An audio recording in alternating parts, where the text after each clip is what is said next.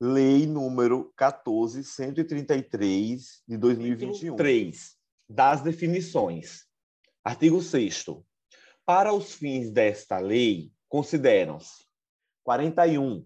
Pregão, modalidade de licitação obrigatória para aquisição de bens e serviços comuns, cujo critério de julgamento poderá ser o de menor preço ou o de maior desconto. 42. Diálogo competitivo. Isso aqui é uma modalidade nova, tá? Diálogo competitivo. Modalidade de licitação para contratação de obras, serviços e compras, em que a administração pública realiza diálogos com licitantes previamente selecionados, mediante critérios objetivos, com o intuito de desenvolver uma ou mais alternativas capazes de atender às suas necessidades, devendo os licitantes apresentar proposta final após o encerramento dos diálogos. 43. Credenciamento. Também é um novo nome para modalidade. Credenciamento é processo administrativo de chamamento público em que a administração pública convoca interessados em prestar serviços ou fornecer bens para que, preenchidos os requisitos necessários, se credenciem no órgão ou na entidade para executar o objeto quando convocados. 44. Pré-qualificação. Procedimento seletivo prévio à licitação, convocado por meio de edital, destinado à análise das condições de habilitação total ou parcial dos interessados ou do objeto. 45. Sistema de registro de preços. Conjunto de procedimentos para realização, mediante contratação direta ou licitação, nas modalidades pregão ou concorrência, de registro formal de preços relativos à prestação de serviços, a obras e à aquisição e locação de bens para contratações futuras. 46 ata de registro de preços. Documento vinculado e obrigacional, com característica de compromisso para a futura contratação, no qual são registrados o objeto, os preços, os fornecedores, os órgãos participantes e as condições a serem praticadas, conforme as disposições contidas no edital de licitação, no aviso ou instrumento de contratação direta e nas propostas apresentadas. Nós vimos, Maria, quando lemos a lei da pandemia, que a regra lá é exatamente essa que eu falei, a ata de registro de preço. 47. Órgão ou entidade gerenciadora. Órgão ou entidade da administração pública responsável pela condução do conjunto de procedimentos para registro de preços e pelo gerenciamento da ata de registro de preços dele decorrente. 48. Órgão ou entidade participante. É o órgão ou entidade da administração pública que participa dos procedimentos iniciais da contratação para registro de preços e integra a ata de registro de preços. 49 órgão ou entidade não participante. Órgão ou entidade da administração pública que não participa dos procedimentos iniciais da licitação para registro de preços e não integra a ata de registro de preços. Ressaltando que, em que pese esse órgão não ser participante, ele pode aderir àquela licitação. 50. Comissão de contratação é o conjunto de agentes públicos indicados pela administração, em caráter permanente ou, especial, com a função de receber, examinar e julgar documentos relativos às licitações e aos procedimentos auxiliares. 51. Catálogo eletrônico de padronização de compras, serviços e obras, que é o sistema informatizado de gerenciamento centralizado e com indicação de preços, destinado a permitir a padronização de itens a serem adquiridos pela administração pública e que estarão disponíveis para a licitação. 52. Sítio eletrônico oficial. É o sítio da internet, certificado digitalmente por autoridade certificadora, no qual o ente federativo divulga de forma centralizada as informações e os serviços do governo digital de seus órgãos e entidades. 53. Contrato de eficiência. É o contrato cujo objeto é a prestação de serviços, que pode incluir a realização de obras e o fornecimento de bens, com o objetivo de proporcionar economia ao contratante, na forma de redução de despesas correntes, remunerado o contratado com base em percentual da economia gerada. 54. Seguro garantia é o seguro que garante o fiel cumprimento das obrigações assumidas pelo contratado. 55. Produtos para pesquisa e desenvolvimento. São bens, insumos, serviços e obras necessários para atividade de pesquisa científica e tecnológica, desenvolvimento de tecnologia ou inovação tecnológica, discriminados em projeto de pesquisa. 56. Sobrepreço. Preço orçado para licitação ou contratado em valor expressivamente superior aos preços referenciais de mercado, seja de apenas um item, se a licitação ou a contratação for por preços unitários de serviço, seja do valor global do projeto, se a licitação ou a contratação for por tarefa, empreitada por preço global ou empreitada integral, semi-integrada ou integrada. 57. Superfaturamento. Dano provocado ao patrimônio da administração, caracterizado, entre outras situações, por a medição de quantidades superiores às, efetiva, às efetivamente executadas ou fornecidas. B. Deficiência na execução de obras e de serviços de engenharia que resulte em diminuição de sua qualidade, vida útil ou segurança. C. Alterações no orçamento de obras e de serviços de engenharia que causem desequilíbrio econômico-financeiro do contrato em favor do contratado. E D, outras alterações de cláusulas financeiras que gerem recebimentos contratuais antecipados, distorção do cronograma físico-financeiro, prorrogação injustificada do prazo contratual com custos adicionais para a administração ou reajuste irregular de preços. 58. Reajustamento em sentido estrito, que é a forma de manutenção do equilíbrio econômico-financeiro de contrato, consistente na aplicação do índice de correção monetária previsto no contrato, que deve retratar a variação efetiva do custo de produção, admitida a adoção de índices específicos ou setoriais.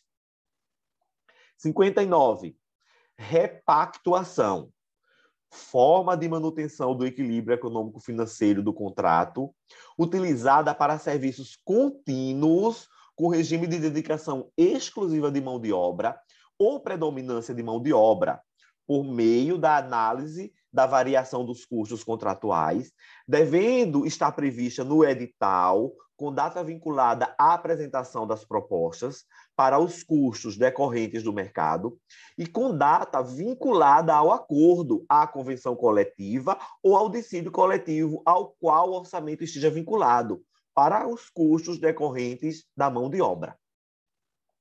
60. Agente de contratação é a pessoa designada pela autoridade competente entre servidores efetivos ou empregados públicos dos quadros permanentes da administração pública para tomar decisões, acompanhar o trâmite da licitação, dar impulso ao procedimento licitatório e executar quaisquer outras atividades necessárias ao bom andamento do certame até a homologação. Capítulo 4 dos agentes públicos. Artigo 7 caberá à autoridade máxima do órgão ou da entidade, a quem, ou a quem as normas de organização administrativa indicarem, promover gestão por competências e designar agentes públicos para o desempenho das funções essenciais à execução desta lei, que preencham os seguintes requisitos: 1. Um, sejam preferencialmente servidor efetivo ou empregado público dos quadros, dos quadros permanentes da administração pública. 2. Tenham atribuições relacionadas a licitações e contratos ou possuam formação compatível ou qualificação atestada por certificação profissional emitida por escola de governo criada e mantida pelo poder público. E três, não sejam cônjuge ou companheiro de licitantes ou contratados habituais da administração, nem tenham com eles vínculo de parentesco, colateral ou por afinidade até o terceiro grau, ou de natureza técnica, comercial, econômica, financeira, trabalhista e civil. Isso aqui, Maria, é exatamente, primeiro, ele ser servidor ou empregado público, porque você sabe que o servidor ou empregado público, ele tem o código de ética. No caso do servidor, tudo está lá na Lei 8.112-90, né? inclusive as penalidades. Eles têm atribuições no seu cotidiano relacionadas a licitações ou contratos, ou mesmo a formação compatível, é exatamente porque é muito mais fácil uma pessoa que vivencia isso fazê-lo no dia a dia, né? Porque geralmente contratos e licitações na administração pública são de valores de montas significantes. Então, é muito mais fácil uma pessoa que já tenha essa vivência. E, por fim, essa questão de não ser parente, não ser cônjuge, por afinidade ou, ou colateral até o terceiro grau, é para evitar exatamente é, favorecimentos que não são aceitáveis na administração pública. Parágrafo 1. A autoridade referida no caput deste artigo deverá observar o princípio da segregação de funções, vedada a designação do mesmo agente público para atuação simultânea em funções mais suscetíveis a riscos, de modo a reduzir a possibilidade de ocultação de erros e de ocorrência de fraudes na respectiva contratação. Parágrafo 2 O disposto no caput e no parágrafo 1 desse artigo, inclusive os requisitos estabelecidos, também se aplica aos órgãos de assessoramento jurídico e de controle interno da administração. Artigo 8 A licitação será conduzida por agente de contratação pessoa designada pela autoridade competente entre servidores efetivos ou empregados públicos dos quadros permanentes da administração pública, para tomar decisões, acompanhar o trâmite da licitação, dar impulso ao procedimento licitatório e executar quaisquer outras atividades necessárias ao bom andamento do certame até a homologação.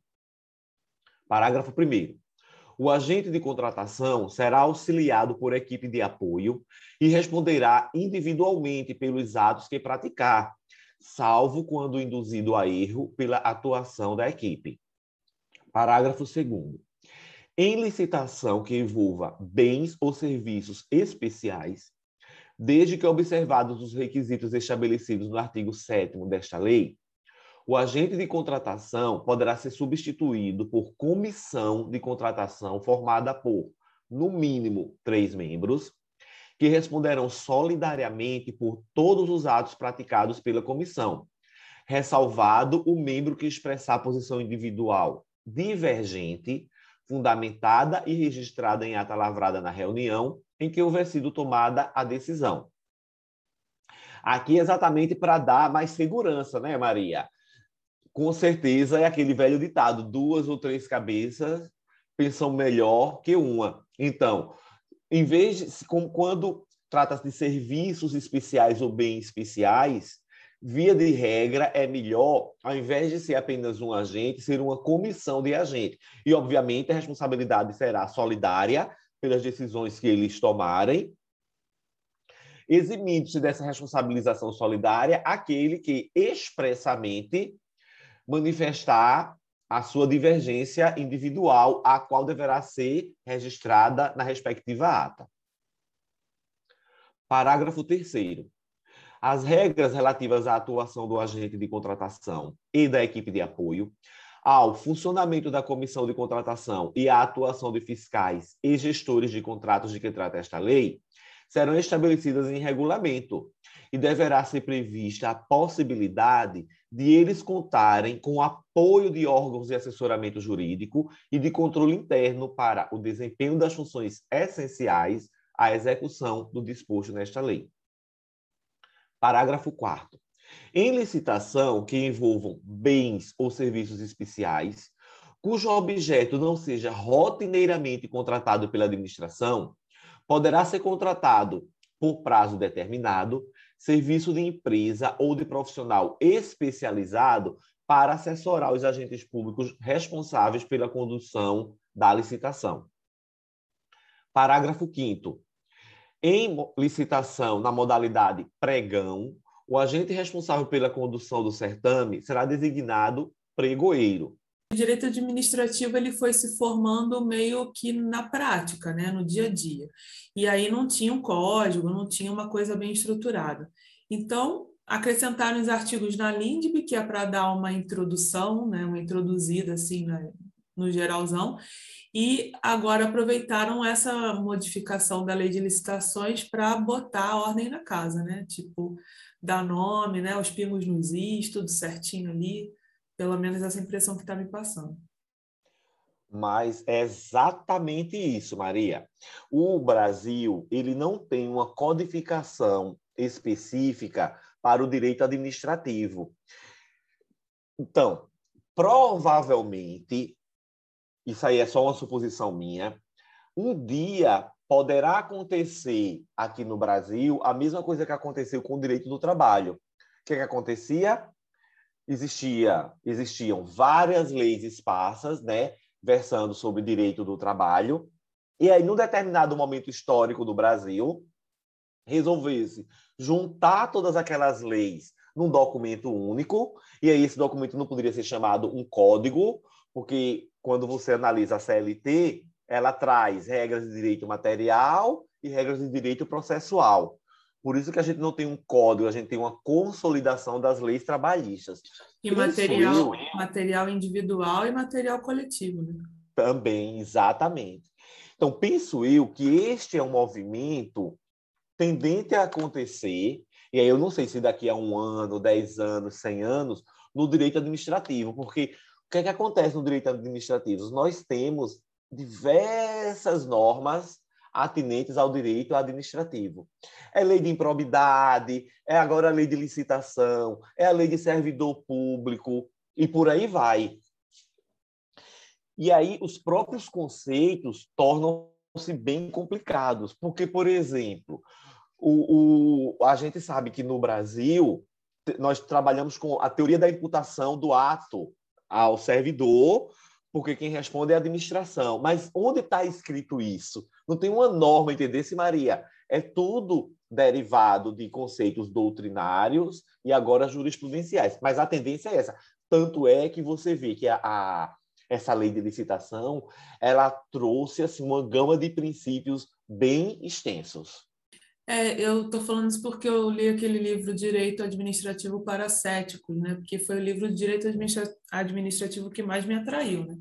E ele vai contando essa história de como que a coisa foi se desenvolvendo e, e aí é para céticos por isso, né? Porque realmente não é uma coisa formalizada. Foram doutrinadores que foram falando sobre o assunto, aquilo foi criando um costume, todo mundo acredita que é assim, e vamos embora, né? E aí falta mesmo essa organização é, legal, né? Porque positivada a gente até já diria que é porque, pelos costumes, pela doutrina, acaba sendo. Mas a doutrina não é fonte do direito, né? Essa é a questão. O, o, o Estado brasileiro, né, o país, ele importa determinados institutos de outros países só que ele quer aplicar aqui no direito administrativo igualzinho nos outros países, sem as devidas adaptações. Por exemplo, o nosso modelo das agências reguladoras. Ele foi importado dos Estados Unidos. Mas quando começou -se a implementar aqui, simplesmente queriam fazer o quê? Transportar, como se transporta uma pessoa. Jogar dentro do avião, trazer aqui, soltar no Brasil e a coisa funcionar. E nós tivemos muito problema no início é, da implantação das agências, que hoje são é, órgãos extremamente importantes né, no controle. A gente tem aí o exemplo da Anvisa, que é uma agência muito conceituada, inclusive mundialmente, que faz um trabalho muito do bem feito. Mas essa coisa de importar sem as devidas adaptações não é privilégio do administrativo, não, né? A gente sabe que é, é meio assim que funciona, meio assim que a gente foi se formando.